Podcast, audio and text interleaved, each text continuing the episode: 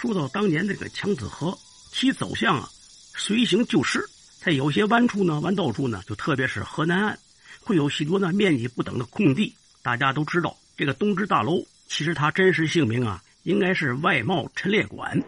这个七零四期工程填埋了强子河，那么地上有许多的空余，面积较大处呢，就先后呢就兴建了一些个呃建筑设施。你像当年呢，天津啊要开这个商品交易会，为外贸系统呢下属的十三个分公司呢，它设立这个商品陈列馆，一层一个馆。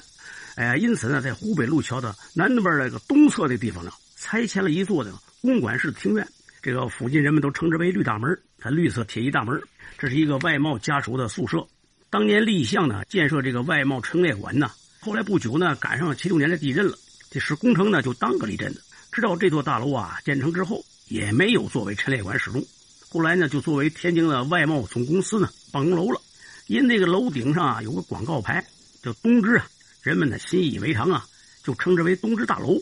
说到这个外贸局这个下属的十三个分公司呢，你看什么粮油食品呐、五金矿产呐等，其中这个外贸畜产公司下属了许多工厂，如这个长衣厂、尾毛厂、哎绒毛加工厂。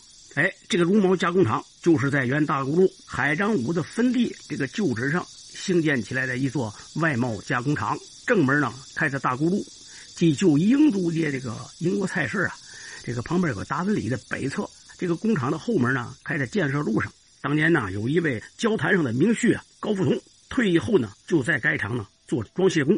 哎，啊，绒毛加工厂就是昨天高景云高先生。提问的那个海张武坟地啊，就那块地建起来的。可问题是，海张武怎么，哎，他把坟地选在这儿了呢？即便说当年这个地带啊，可能也不是这么的，这么的繁华，是吧？这个楼宇啊，建筑啊并不紧密。可是他一个传统老城区的传统大盐商，他怎么把自己的坟地啊？而且他还不是家族墓地啊，他是孤零零的，就就他这么一座大坟头，哎，给放到这儿了。这个奇怪的现象，请教老先生吧。